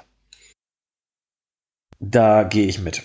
Also ich, ich rechne zwar, ich halte es für möglich, dass in Saudi-Arabien kein Titel wechselt, aber ich halte es bei WWE mittlerweile möglich, dass da alles Mögliche ja, passiert. Keine, also ich also, kenne jetzt nicht die Card, keine Ahnung. Ich kennst ja auch meine Meinung zu den Saudi-Shows, ich werde dazu auch nichts sagen. Zu Recht. Nur, ähm. Allgemein meine ich halt, es äh, wäre bei WWE jetzt nichts Neues, dass man erst einen Charakter killt und ihm dann auf einmal plötzlich doch noch äh, pusht oder wieder den Titel gibt. Und sich wundert, warum er da nicht mehr absolut ober ist. korrekt. Ja, absolut. Jo. Das ist WWE. Oh meine Güte, heute sind wir aber besonders kritisch, aber das tut mir leid. Ich weiche auch keinen Millimeter zurück von, von dieser Meinung, weil ach, es, es wird ja auch nicht besser. Ähm, ja, das war Raw. Und äh, da muss ich am ein, Freitag, eine Sache ja? noch hinzufügen. Weil ich habe mal nachgeguckt, äh, tatsächlich haben die Viking Raiders doch schon verloren. Erzähl. Und zwar bei der Raw-Ausgabe am 16. September. Das war die Ausgabe, wo das King of the Ring Final mit äh, Corbin und Gable war. War nur in Anführungszeichen in einem Six-Man-Tag-Team-Match, aber die Viking Raiders haben bei WWE schon verloren. Okay, dann äh, meinen sie es vielleicht nur auf Singles-Matches, keine Ahnung. Also, Tag-Team-Matches meinst Man biegt sich ja eh so hin. Äh, ja, Singles Tag Team Matches, pardon, also Regular Tag Team Matches. Was weiß ich, wie man das nennt. Ich habe ja keine Ahnung. Ähm, okay, aber ich meine, seien wir ehrlich, seit wann ist bei WWE denn überhaupt irgendwas noch für bare Münze zu nehmen? Also, das tue ich ja schon lange nicht mehr. Yo, dann würde ich jetzt wechseln zur blauen Show. Wie gesagt, Show 1 nach der Entlassung von Eric Bischoff. Und ich habe die Show als relativ, ja, zäh empfunden, wobei das In-Ring-Produkt diesmal äh, in Ordnung bis, bis ordentlich war, würde ich sagen. Also, was mich jetzt wundert, warum out of nowhere jetzt Roman Reigns ein Intercontinental Championship Match gegen Shinsuke Nakamura bekommt. Nun gut, es war da. Ähm, ich habe eigentlich gedacht, man würde ihm vielleicht sogar den Titel geben, um mit Brock Lesnar als Champion und Roman Reigns als Intercontinental Champion mit, äh, sag ich mal, Dickschiffe vor, mit äh, Stars äh, gürteltechnisch bei SmackDown loszulegen. Man hat es allerdings dann tatsächlich nur als ein Storyline-Match sozusagen genommen. Es gab ein DQ, weil äh, King Corbin eingriff. Und am Ende dann, äh, nach dem Brawl, der entstand, dann Daniel Bryan kam und den Save machte. Und am Ende wurde dann ein Tag Team Match angesetzt. Mensch, wie hieß er denn? Holla Holla hätte seine Freude gehabt. Äh, Teddy Long. Äh, Teddy Long, vielen Dank. Auf dich kann holla, man sich holla, holla, verlassen. Der äh, hätte jetzt hier äh, getanzt wie ein Der junger Tag Team, Gott. Tag Team Match oder One on One with The Undertaker? War ja auch immer ja. eins von den beiden. Entweder Tag Team Match oder äh, Singles Match gegen den Undertaker. Das war die Trumpfkarte, die immer dann gezückt wurde. Ja, äh, ja, die gute alte ja, ist Zeit, dann eben als so. SmackDown wenigstens noch unterhaltsam war. Die blaue Show des Takers, ja. Edge war ja auch SmackDown immer ganz groß dabei. Ja, große Fäden haben die sich geliefert. Ähm, ja, das ist eben ganz normales WWE. Inszenieren in Anführungszeichen. Worüber, was ich jetzt hier ganz kurz mal, oder Olli, äh, Worte zu dem Eröffnungssegment. Ja, was sollst du da großartig sagen, also? Genau. Habe ich mir nämlich auch gedacht. Aber ich wollte dich trotzdem fragen. Ich, nicht, dass ich irgendwas übersehe und nachher äh, grätscht du mich weg und dann. Nee, sage ich, sag ich lieber gleich. Ähm, Shorty Gable, ja? Shorty, Gable künftig als Short, Shorty G, genau, als Shorty G künftig bekannt, gewinnt ein Singles-Match gegen Curtis Axel und sagt danach, äh, wie erbärmlich, ja, meine Größe ist, äh, ist nicht so wichtig und äh, wer sich auf, über meine Größe lustig gemacht hat, von mir aus, ich weiß, wer ich bin, ich stehe dazu und ah, so ein Gekotze. Absoluter also hier mal kurz. Bullshit absoluter Dreck, sehe seh ich genauso. Hier mal ganz kurz eine Parallele zu AEW, nur damit man es mal einmal gebracht hat, ja. Bei AEW haben wir den Jungle Boy, der nicht überragend groß ist, und wir haben Markus Stunt, der deutlich, deutlich kleiner ist als Shorty G. Deutlich, ja. Hab bei AEW sagt, man spricht drauf an, natürlich, dass Markus Stunt nicht der größte von Wuchs ist.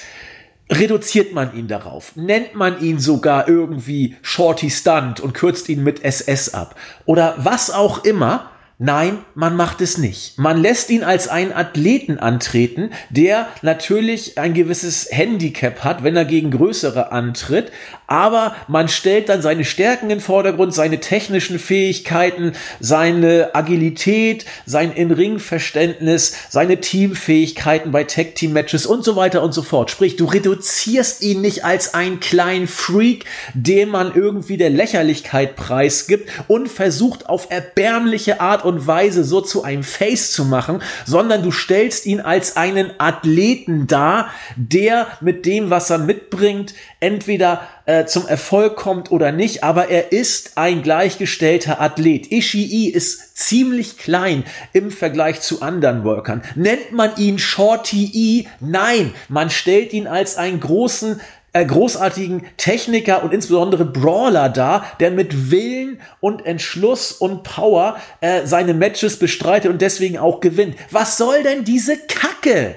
Ja, gar nichts. Also ähm, ich bezweifle auch, dass man äh, Gable damit, äh, damit wirklich als äh, Face pushen will, sondern Vince McMahon findet das einfach lustig. Also gab ja schon vor Monaten die News, äh, dass er ihn Shorty G nennen will in den Shows. Und genau das ist jetzt auch eingetreten. Und ich will jetzt auch nicht wieder diesen Bullshit hören von wegen, ja, die sind ja alle gut bezahlt und das sind ja eigentlich nur Schauspieler und die spielen ja ihre Rolle auch gerne, weil damit sind sie ja im TV und kriegen TV-Zeit etc. pp. Den Scheiß musste ich mir schon bei äh, äh, Mike Nett bzw. Mike Canellis anhören. Und wie gerne der seine Rolle spielt, hat man ja jetzt die letzten Tage gemerkt. Schön, dass du das Stichwort gerade gebracht hast, sonst hätte ich es nämlich jetzt genau in diesem Zusammenhang gebracht. Reden wir doch mal über Mike Canellis. Mike Canellis hat in einem, ja, man kann über die Art und Weise der an die Öffentlichkeit Gehung sich unterhalten, aber er hat sehr wortreich dargestellt, das und warum er WWE gerne verlassen möchte. Dafür gab es Kritik, die kann ich ein Stück weit nachvollziehen, denn es ist kein Geheimnis, dass Mike Canellis vor wenigen Monaten einen neuen, sehr gut dotierten Vertrag mit seiner Ehefrau bei WWE unterschrieben hat. Nach allem, was man weiß, hat Maria keinerlei Interesse, WWE zu verlassen. Gut, sie wird ja auch nicht erbärmlich dargestellt, zumindest nicht so wie ihr Mann aber Mike möchte das. Jetzt kann man sagen, ja, aber warum unterschreibst du denn erst einen Vertrag, wenn du jetzt weg willst? Übrigens auch ich habe diese Frage gestellt.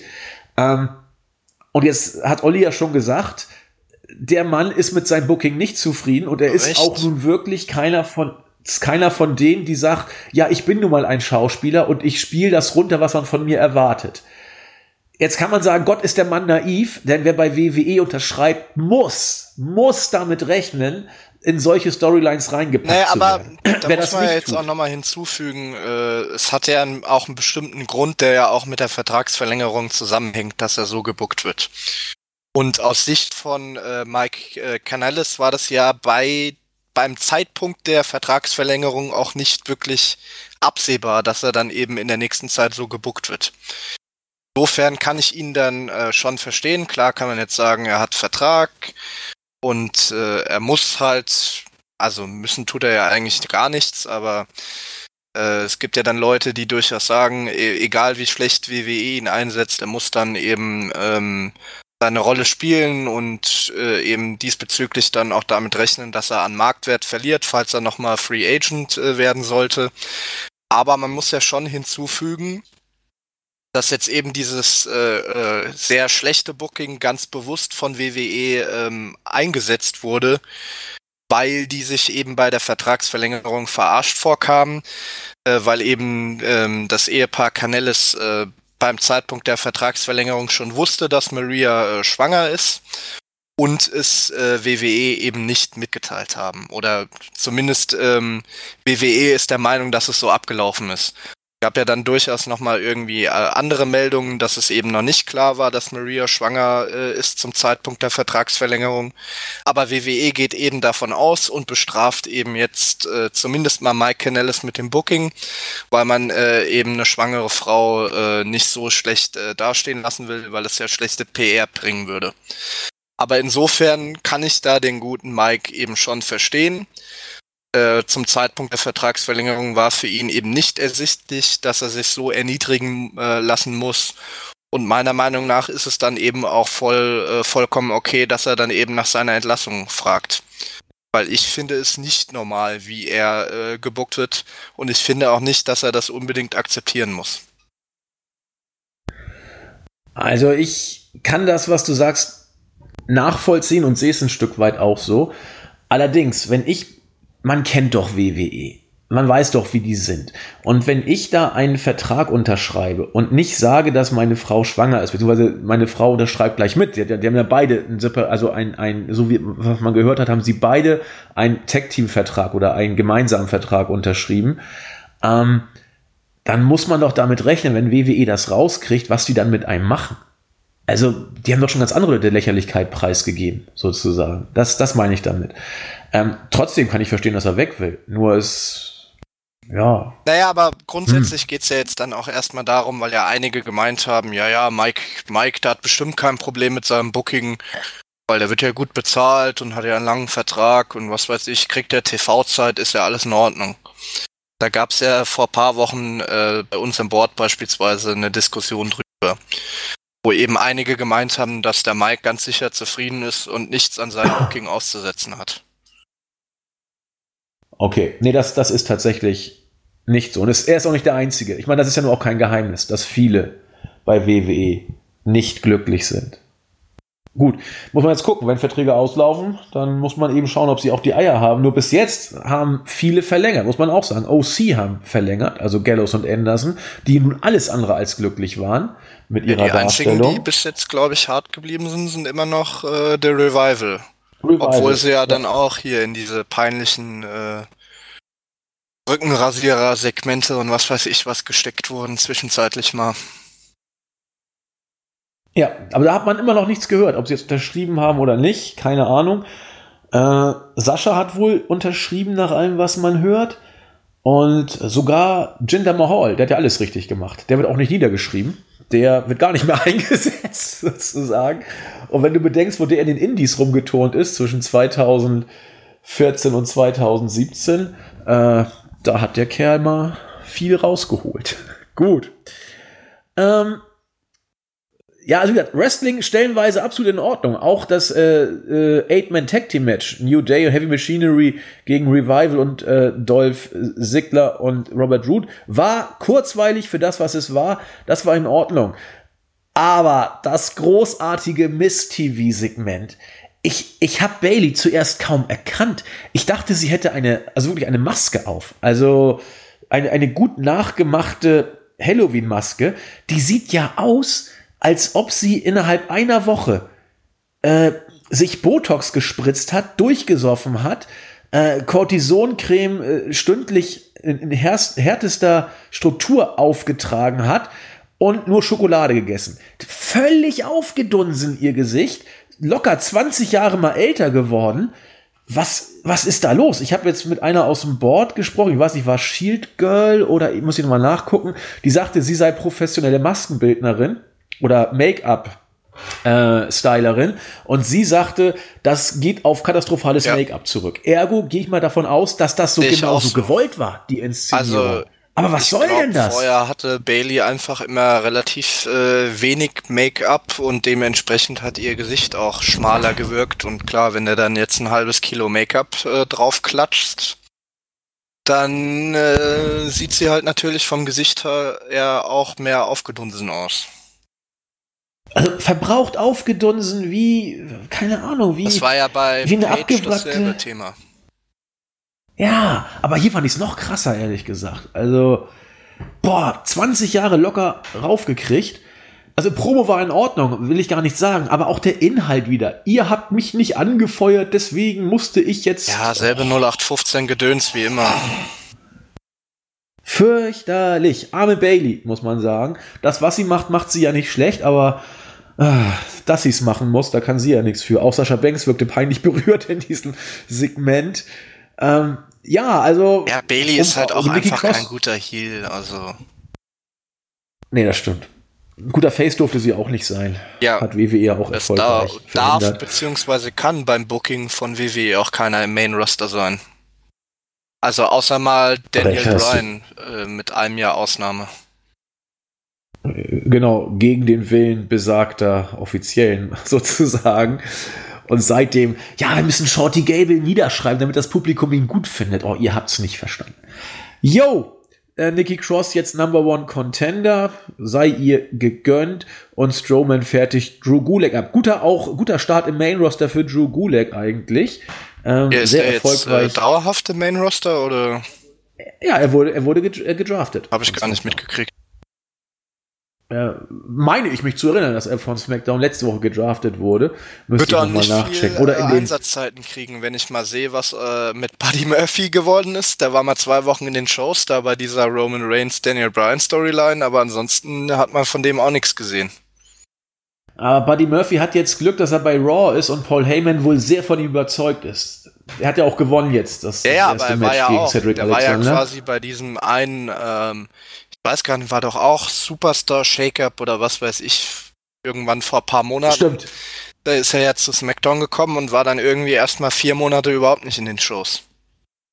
Richtig. Du hast, dann nachher lief er irgendwie dem 24-7-Titel eine Zeit lang hinterher und das war alles, was man von ihm gesehen hatte. Du hast recht. Ja, da muss man gucken. Also Heyman hat so seine Leute, die er mag. Alistair Black gehört dazu. Eigentlich auch äh, Chad Gable, deswegen waren alle überrascht, dass er bei SmackDown jetzt ja, gelandet wahrscheinlich, ist. Wahrscheinlich, weil Vince McMahon und unbedingt seine äh, Shorty G-Kacke durchziehen wollte. 100 Pro, das hätte es bei Heyman so, glaube ich, nicht, nicht, gegeben, wenn er etwas dazu hätte sagen bei dürfen. Bei Heyman hätte Gable das Potenzial gehabt, der nächste Engel zu werden. Ja. Und äh, Dave Meltzer zum Beispiel sagt, Shorty äh, soll, oder Chad Gable, run for the hills. Er soll einfach nur laufen, wenn er kann. Äh, mal gucken, wann sein Vertrag ausläuft, weil der kann bei jeder anderen Promotion. Ja, natürlich. Auch bei New Japan würde ich ihn gerne sehen. Ich meine, Super im gerne. Endeffekt äh, ist er ist er das, was äh, Swag, äh, Jack Swagger mal sein sollte, aber nie wurde. Eben wirklich ähm, quasi ein zweiter Kurt Angle. Ja. Weil ich würde äh, Gable genau. im Ring auch nochmal deutlich, deutlich besser als äh, Jack Swagger einschätzen. Gehe ich mit. Deutlich besser. Wann war Chad Gable bei Olympia? 2008? Muss ich nachgucken, ist auch, ist auch nicht wichtig. Aber der, der ist ja nur auch ein feiner Techniker sozusagen und bringt genau wie Kurt Engel entsprechende, ja, professionelle Erfahrung 2012. Und ich, 2012. Und der, der hat schon was drauf. Da muss man auch nicht drüber sprechen. Der hat richtig was drauf. Auch technisch als, äh, ja, Sports Entertainer. Also Profi-Wrestler. Ja, Main Event war dann soweit so, so klar. Daniel Bryan und Roman Reigns. Man versucht jetzt Daniel Bryan wieder neben Reigns als das Face von SmackDown zu etablieren. Bis irgendwann der große Mal gucken, ob es klappt. Ich hoffe ja ehrlich gesagt nicht. Aber so kommen. Aber wir werden es zumindest. Ja, im Moment, glaube ich, brauchst du neben Roman noch ein zweites Babyface und ich glaube, da ist Daniel Bryan jetzt tatsächlich der einzige prädestinierte. Mal gucken, wie lange die Reaktionen halten und mal gucken, wie lange man es denn gut gehen lässt, booking-technisch, wie du schon richtig gesagt hast. Ob man da irgendwie einen Screw bringt und wenn jemand screwt, wird Bryan natürlich screwen und zum Heel werden. Haben wir lange nicht gehabt. Ja, also wie gesagt, eigentlich alles wie immer beim Marktführer und tja, schön ist anders, aber dafür ja, leider auch nicht selten, kann man auch nicht sagen. Ja, was, was ist das Fazit der Woche? Äh, Main Roster wie gehabt oder was ist die Zusammenfassung? Ja. Kann man so sagen. Ja. Also, mir fällt da jetzt auch nichts zu ein. ich, ich weiß auch nicht, was man da noch ergänzend hinzufügen sollte. Ähm, ja, sonst, sonst haben wir tatsächlich alles angesprochen. Äh, zumindest beim Marktführer. Wir werden das er natürlich weiter alt. verfolgen. Vielleicht eine kleine Ran. Was ja, denn wir noch? wollten noch, noch äh, ansprechen, äh, was ja eigentlich auch ganz gut äh, dazu passt, was wir ja auch schon gesagt haben, eben, dass WWE äh, eine Monopolstellung einnehmen will, eben auch weltweit. Ach. Man will ja, ja, immer hier neue NXT sowieso Ableger äh, einrichten und man hatte ja wohl ursprünglich gibt äh, als Basis für NXT Japan, damit man eben auch äh, New Japan noch ein bisschen mehr in die Suppe spuckt.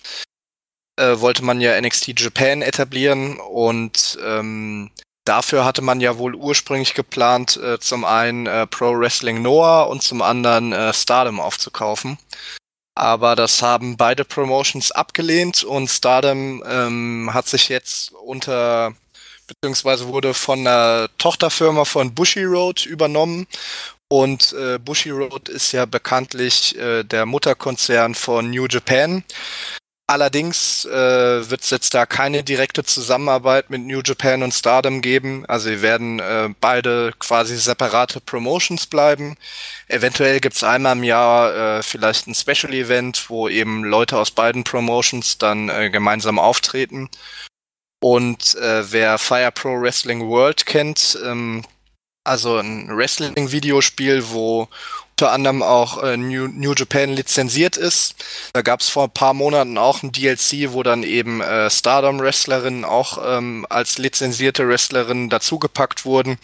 Also solche Zusammenarbeiten wird es eventuell mal geben, aber ansonsten werden Stardom und New Japan weiterhin getrennte Promotions bleiben.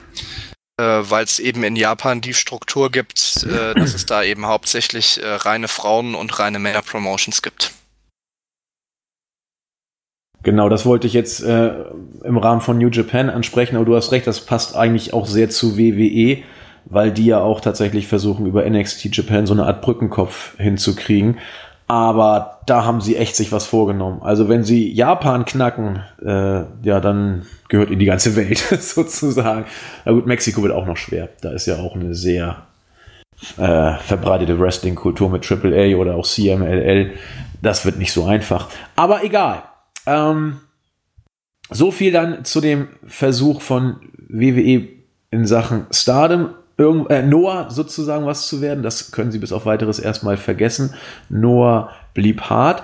Kurz noch ein Wort zu den Ratings. Äh, SmackDown hat mal wieder eingebüßt. Und zwar liegt man im Moment bei 2,4 Millionen, sprich von gut 3,8 auf gut 2,8 Millionen, jetzt auf 2,4 Millionen, also so 400.000 sind wieder stiften gegangen im Vergleich zur Vorwoche. Ich freue mich riesig auf nächste Woche, denn da läuft man auf Fox Sports One. Und ich würde mich ja freuen, wenn man unter 2 Millionen kommt. Das ist eigentlich ja, fast schon. Auf jeden Fall. Ja, fast schon gesichert. Also ich habe ja mal, äh, weil ja auch bei uns im Teamchat nachgefragt wurde, habe ja nochmal nachgeguckt, also die UFC hatte beispielsweise auf Fox Sports One bei den äh, Prelim-Cards von Pay-per-Views, also äh, quasi die TV-Card, die vor Pay-per-Views gelaufen ist, hatten die in der Regel so 1,1 bis 1,5 Millionen, mal ganz selten an die 2 Millionen Marke. Und bei den reinen TV-Events auf Fox Sports One war es halt in den ersten Jahren auch ein bisschen höher äh, als zum Schluss. Aber die letzten Jahre hatte man da auch äh, eigentlich in der Regel immer unter einer Million Zuschauer. Also es würde mich sehr, sehr wundern, wenn WWE da über zwei Millionen Zuschauer äh, ziehen würde. Oh, jubeln würde ich. Ah, wäre so geil, Aber wenn die unter ich muss auch sagen, also, also ich glaube auch auf dem großen Fox-Sender ist äh, zweieinhalb bis drei Millionen das höchste der Gefühle. Ich glaube nicht, dass das SmackDown dauerhaft mehr ziehen wird. Da glaube ich für dich mit. Also man hat drei Millionen angepeilt und ich glaube, das können Sie gleich mal vergessen. das wird schwer. Das wird schwer, glaube ich. Aber lassen wir uns doch mal überraschen. AEW relativ konstant eine gute Million war es diesmal, also nur 100.000 verloren, in Anführungszeichen, nicht mal 100.000 oder um und bei 100.000, so genau die Zahl weiß ich nicht. NXT äh, 80.000, knapp 100.000 auch verloren. Jetzt bei gut 700.000 pendelt man sich ein. Das ist ja, nicht zum Kotzen schlecht, aber auch nicht wirklich gut. Ist in Ordnung. Ist wohl noch in Ordnung, ja, würde ich auch sagen. Wohl bei AEW würde ich auch sagen, also ich habe ja bei meinem letzten Podcast gesagt, ähm, meine Erwartung 1 bis 1, oder meine Hoffnung ist ja eigentlich so, dass man so im Bereich von äh, 1 bis äh, 1,2, 1,3 Millionen bleibt. Aber ich denke mal, alles über 900.000 ist bei AEW auch noch absolut okay. Ja, das denke ich auch. Und äh, alles, also alles, was über eine Million ist, ist richtig gut. Da kann man sich, glaube ich, schon sehr, sehr freuen. Und das tut man auch bei AEW. Ich hoffe jetzt, dass es in der nächsten Woche vielleicht ein bisschen wieder sogar nach oben geht, weil dann wäre man so bei dem plus eine Million plus X und da kann man, glaube ich, sehr gut mit leben. Raw ist im Moment nicht die Top Priority, denke ich mal. Der Blick wird bei WWE eher auf SmackDown liegen, weil Fox da genau hinschauen wird. Mal gucken. Also wir werden uns äh, drüber unterhalten, so nach ein paar Wochen wieder. Wir gucken immer wöchentlich auf die Ratings, sprechen es hier ab und zu dann auch mal an.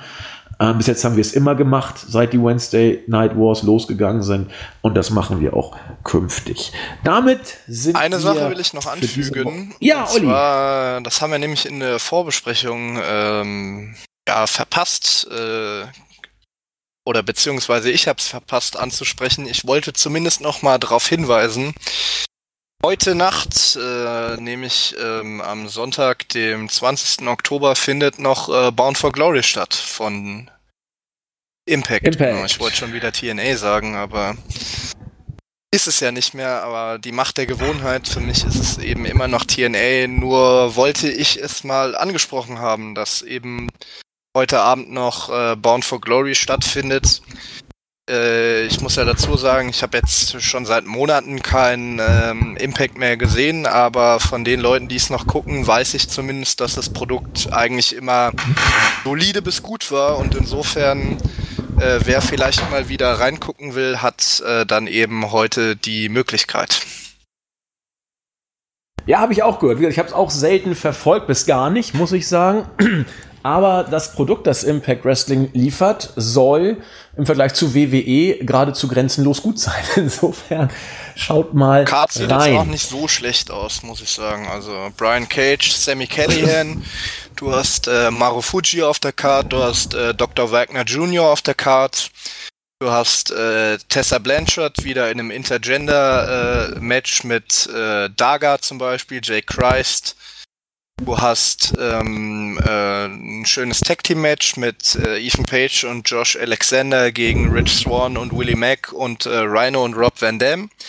Heißt, äh, auch Oldschool-Fans kommen auf ihre Kosten und insofern die Card sieht soweit ganz gut aus und äh, wie gesagt, ich gehe mal davon aus, dass Wrestling wird eben nach dem, was ich so gehört habe, was auch die letzten Monate immer der Fall war, wird, denke ich, auch solide bis gut werden.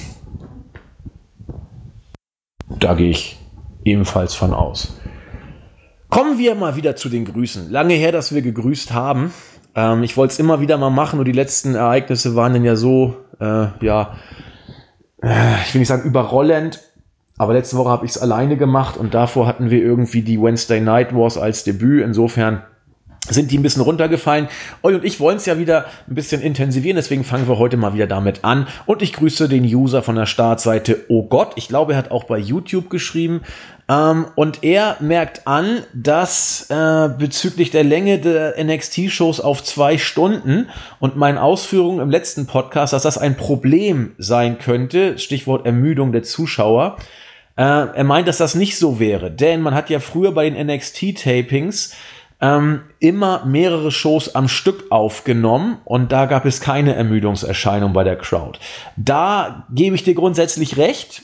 Ähm, man hat mehrere Sachen am Stück aufgenommen und damit waren die Tapings auch entsprechend lang. Allerdings hast du auch nicht jede Woche Tapings gehabt. Das kommt ja auch dazu, so dass da entsprechend wieder die Zeit etwas länger war, um zu generieren.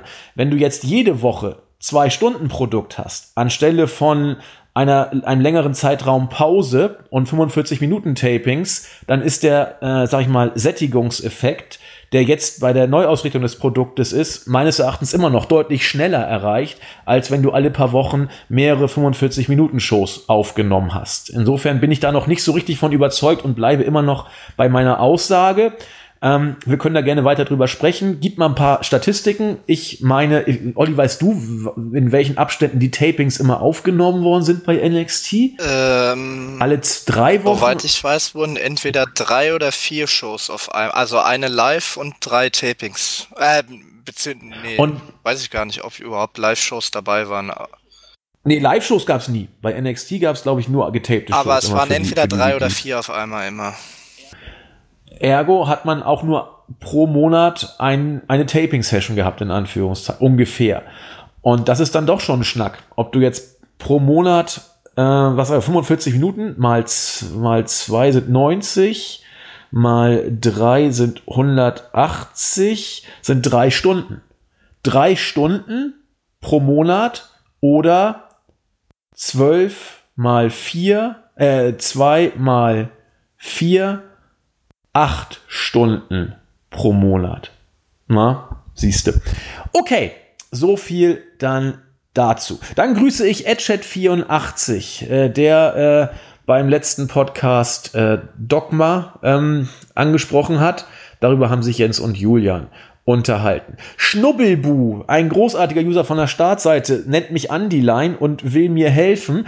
Großartig, was er schreibt. Ich war im letzten Podcast ja so verwirrt, weil ich nicht wusste, wer bei den Kabuki Warriors gegen äh, Alexa Bliss und Nikki Cross oder bei Bailey gegen Lotte, weil ich nicht wusste, wer beim Pay-per-View Heel und Face überhaupt sein sollte.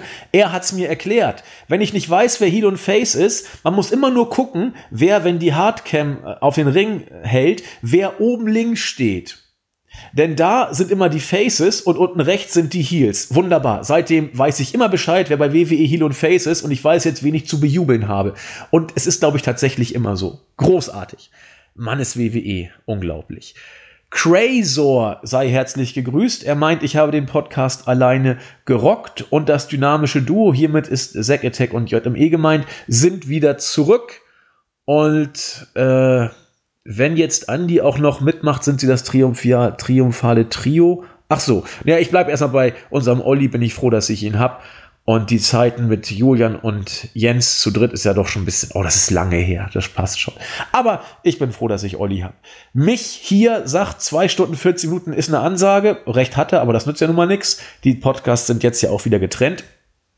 Dani freut sich über unsere Arbeit und wir hätten seine Woche gerettet. Das freut uns sehr. Schade, dass ich nicht bei AEW dabei bin. Ja, aber das nützt nichts. Ich mache mit Olli lieber den Ramsch. Einer muss ja hier Tja, eigentlich krass, dass wir nicht WWA, EW und NXT machen, aber wir sind ja nett. Ah ja, wir Jens und Julian sind ja halt beiden. halt so Rosinenpicker, ne? Die ja, kommen zurück ich auch, und holen sich auf einmal wieder. guten Produkte ab. Mir ist gerade nach AEW, sagt ja, Jens, ja. dann mache ich das mal. Kein Kommentar. Und werden dann noch schön ähm, von der Masse bejubelt dafür. Ja, aber da stehen wir drüber, wir gehen dahin, wo es weh tut. Wir sind die, die das Ganze am Laufen halten und wollen keinen öffentlichen Lob öffentliches Lob dafür kriegen. Weil wir ähm, so bescheiden ja, sind. Ja, ne? Podcast. Genau, wir sind bescheiden und die bescheuert. Nein, wir sind auch die sind super. Ähm, und dann äh, Saint War, der sich, äh, der lachen musste, als er den Podcast gehört hat. Ja, hoffentlich nicht, weil er so schlecht war. Keine Ahnung. Ähm, er guckt WWE nicht mehr, sondern hört nur noch die Podcasts, aber er schaut AEW im Zweifel. Keine schlechte Entscheidung. Olli, was hast du denn über YouTube? Äh, eine Sache habe ich noch, ich weiß nicht, ob du letzte Woche, weil den Podcast habe ich mir aus zeitlichen Gründen auch nicht anhören können, ob du letzte Woche Grüße gemacht hast. Äh, nee, habe ich nicht. Weil. Achso, dann willst du beide quasi abschließen. Ja, zumindest eine Sache vom, von der 100. Ausgabe will ich dann nochmal ansprechen, äh, weil die Rada Martin Cic, zumindest glaube ich, dass es äh, ein weiblicher Vorname ist, weil ein bisschen kenne ich mich im Slawischen auch aus, hat noch darauf hingewiesen, weil wir ähm, im, äh, in der 100. Ausgabe auch viel, was wir dieses Mal glücklicherweise weggelassen haben, über äh, die Rusev und Lana Storyline gesprochen haben hat noch darauf hingewiesen, dass wir noch äh, eine Storyline vergessen haben, äh, wo es eben auch äh, viel drum ging, um sich nackig machen und mit anderen Leuten rumflirten. Und zwar hatte, hatten die beiden ja mal ähm, noch eine Storyline, wo dann äh, Enzo Amore nackt vor Lana äh, erschienen ist. Stimmt, aber da hat Enzo den kürzeren gezogen. Ja, aber das haben wir dann noch vergessen, da ja, da wir ja damals äh, die ganzen Beispiele aufgezählt haben, in wie vielen äh, solchen Storylines Rusev und Lana schon aufgetreten sind. Und ansonsten haben sich äh, im letzten Podcast auf YouTube auch sehr viele gefreut, äh, dass äh, Jens und Julian wieder zurück sind. Unter anderem das äh, Kebab. Das äh, schreibt, ähm, dass er oder sie kann ich jetzt nicht erkennen, ob es männlich oder weiblich ist, ähm, schon ähm, seit 14, 15 äh, die Podcasts hört und jetzt 21 ist, also und schon seit äh, knapp sechs, sieben Jahren treu ist und sich dementsprechend auch sehr gefreut hat, dass die alte Kombi von Jens und Julian wieder am Start ist. Ansonsten ähm, haben sich noch einige über deine äh, Wortwitze gefreut, nämlich dass äh, Bray Wyatt den größeren hat, beziehungsweise seinen Hammer rausgeholt hat und das ein Riesenexemplar war. Ja, der Hammer war ja auch unglaublich Keine groß. Ahnung. Also, also ich okay. habe äh, Hell in a Cell nicht gesehen und äh, hab's auch nicht vor. Hast alles richtig gemacht. Doch, den Main Event musst du gesehen haben. Das ist, das geht als einer der schlechtesten ja, aller Zeiten deswegen wollte ich mir das eben nicht anschauen. Ach so, ich dachte, du musst doch mitreden, wenn man drüber spricht. Nicht ich war dabei. Okay. Ähm, ja, der Hammer war riesig. Dann hat noch der 35785 äh, darauf hingewiesen, dass ein, eine Q in einem Hell in a Cell Match ja allein schon deswegen, ähm, also schon allein natürlich von den Regeln her unsinnig ist, aber wenn man das mal mit dem berühmten äh, Taker gegen ähm, Mick Foley beziehungsweise Mankind Match vergleicht, äh, da hätte man ja das damalige Match ähm, gewissermaßen fünfmal abbrechen müssen, äh, anstatt äh, wie jetzt hier einfach quasi mehr oder weniger nur durch eine Andeutung eine DQ auszusprechen kann man definitiv so sehen äh, und es gab ja auch genügend Kritik an der DQ in einem Hell in a Cell Match. Ähm, und ansonsten, ja, der Streak Taker ist ja, glaube ich, auch, hat auch schon öfter mal kommentiert, hat sich äh, auch sehr gefreut, äh, dass äh, Jens und Julian wieder zurück sind. Ja, und ansonsten, wie gesagt, das war so der Tenor. Also ging jetzt äh, eher weniger um ähm, inhaltliche Sachen äh, und mehr darum, weil wir haben es ja in der letzten Woche zusammengebracht. Nach meinem Kenntnisstand werden wir jetzt die Podcasts immer getrennt bringen, also quasi unseren und äh, Jens und Julian äh, sind dann immer zwei Podcasts. Aber es haben sich eben sehr viele in der letzten Woche dann auch darüber gefreut, dass Jens und Julian mal wieder einen Podcast gemacht haben. Ja, das kommt ja nun auch künftig etwas häufiger vor. Ich kann äh, sagen, ich weiß gar nicht, welcher Post jetzt zuerst kommt, ob ihrer oder unserer. Sie haben auf jeden Fall auch schon einen. Ja, ist ja relativ spät Gut. Da sieht man mal wieder. Wir sind, wir sind die Zuverlässigen, ne? Wir sind pünktlich. Wir hätten ja quasi schon pünktlich. am Donnerstag oder Freitag oder Samstag aufnehmen können. Ja, aber konnten wir nicht, weil die. Ja, ja, die, ich sag richtig, ja, die, wir können ja. ja. Wir nicht. Wir genau, können ein bisschen da, ein am bisschen Samstag haten. aufnehmen. Genau. Und da haben wir es diesmal um einen Tag verschoben. Aber das war auch so angekündigt, denn wir haben gesagt, wir nehmen immer Samstag oder Sonntag auf. Und dazu, da stehen wir mit unserem Namen. Dazu stehen wir mit unserem Namen. Ich habe mein tolles Buch wieder rausgeholt. Duden und Sprichworte bzw. Redensarten, wo sie herkommen und was sie bedeuten. Fangen wir mal an. Ich bin stehen geblieben bei E. Das ist, glaube ich, auch mittlerweile drei noch. Jahre her. Oder? ja, weil ich habe hier einen Haken hast du so ein Post-it drin oder was weiß ich. Ja, okay. Nee, ich, ich hab, ich hab, ich, ich mal da immer drin rum und mache einen Haken hinter jede, die ich hier besprochen habe. Und hier hört der letzte Haken auf. Der letzte Haken war bei jemand um die Ecke bringen. Das äh, liegt darin begründet. Boah, da kann dass, ich mich sogar noch dran erinnern, ähm, meine ich. Wollte ich gerade sagen, weil umgangssprachlich die Verbrecher immer hinter Ecken gelauert haben. Und wenn man jemand um die Ecke bringen wollte, man ihn zum Verbrecher gebracht und die haben ihn dann gleich eh umgebracht. Und dann war Schluss mit lustig. Ähm, jetzt komme ich aus dem guten Spruch, etwas aus dem FF können, beherrschen oder verstehen. Wisst ihr ja, das heißt, wenn man etwas richtig gut kann, dann kann man das aus dem FF.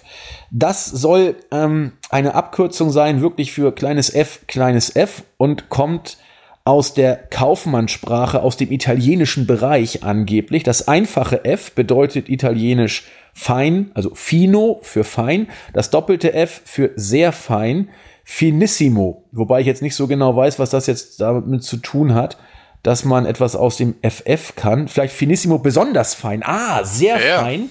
Man kann etwas aus dem FF, weil man es finissimo sehr fein beherrscht. Okay, das ist damit offensichtlich gemeint. FF, die Abkürzung für kleines f, kleines f, finissimo, Finde ich nur sehr ein bisschen fein. verwunderlich, weil man ah. ja im Deutschen äh, FF dann eigentlich mit EFF, EFF schreibt. Genau, man hat es dann quasi sprachlich, also aussprachmäßig äh, übernommen, die Aussprache. Aber es kommt wohl aus, aus diesem Bereich. Es gibt auch eine andere Erklärung. Ähm, die kommt aus dem Bereich der Musik und da gibt es ein Zeichen FF und das steht für Fortissimo ja. und äh, will sagen, etwas mit Nachdruck ausführen. Schläge aus dem FF. Normalerweise ähm, dann äh, wird die Musik lauter. Genau, und das soll wohl dann quasi, wenn etwas aus dem FF beherrscht, dann kann man es wohl besonders gut. Man führt es dann mit Nachdruck aus und dann wird die Musik lauter. Keine Ahnung, das sind die beiden Erklärungen, die mir hier vom Duden geliefert werden. So richtig überragend finde ich jetzt keine, aber diese beiden Auffassungen werden vertreten und damit haben wir auch unseren Bildungsauftrag für heute wieder ausgeführt und ich bin pickepacke fertig. Olli, abschließende Worte von dir. Ja, müssen wir mal abwarten, wie es dann jetzt die nächsten Wochen weitergeht. Also der Draft war in meinen Augen nix. Und ich habe jetzt auch ehrlich gesagt nicht so die große Zuversicht, dass sich da äh, die nächsten Wochen irgendwas bessert. Aber wie gesagt, ähm, ich gehe mal davon aus, die nächsten Wochen werde ich dann auch wieder äh, etwas Zeit finden, ähm, hier die anderen Shows mal anzuschauen und dann werden wir durchaus äh, auch bei uns mal ein bisschen äh, AEW oder NXT äh, einstreuen. Und es ist ja jetzt auch nicht mehr so lange hin, ähm, dass es bei New Japan dann äh, zu Wrestle Kingdom kommen wird, wo ich mich auch schon sehr drauf freue. Da haben wir dann, glaube auch noch äh, Power Struggle im, im November als äh, Pay-per-View noch vor uns.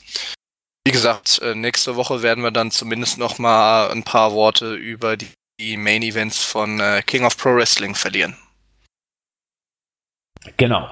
Und ich habe mir vorgenommen, ich werde die NWA Power Fahne hier hochhalten. Ähm, denn man kann da immer so herrlich Bezüge herstellen zu dem, was WWE jetzt macht und wie es früher war. Denn NWA Power, wie gesagt, wird so aufgezogen, wie es zu der Territory-Zeit war. Und ich fand das früher großartig. Ich kann nachvollziehen, dass WWE da so ein bisschen den Show-Aspekt in den Vordergrund gestellt hat und diesen Comic larger than Live-Effekt. Aber leider hat WWE dabei ja nicht Schluss gemacht. Sie sind weitergegangen und das Ergebnis kennt ihr jetzt. Wenn ihr Bock habt, ich rate, ich rufe jetzt zum zweiten Mal auf, guckt da mal rein. Es ist großartig, was man da für Parallelen herstellt feststellen kann, wenn man WWE schon ein bisschen länger guckt und wenn man nur erahnt, wie es früher ausgesehen haben mag, dann ist äh, NWA Power wirklich nicht Gold wert, aber eine sehr, sehr sehenswerte Alternative. Mit diesen Worten wünschen wir euch einen schönen restlichen Sonntag, wann auch immer der Podcast erscheint, oder zumindest eine schöne neue Woche. Wir kommen wieder, keine Frage, und freuen uns auf euch. Bis denn. Tschüss. Gute.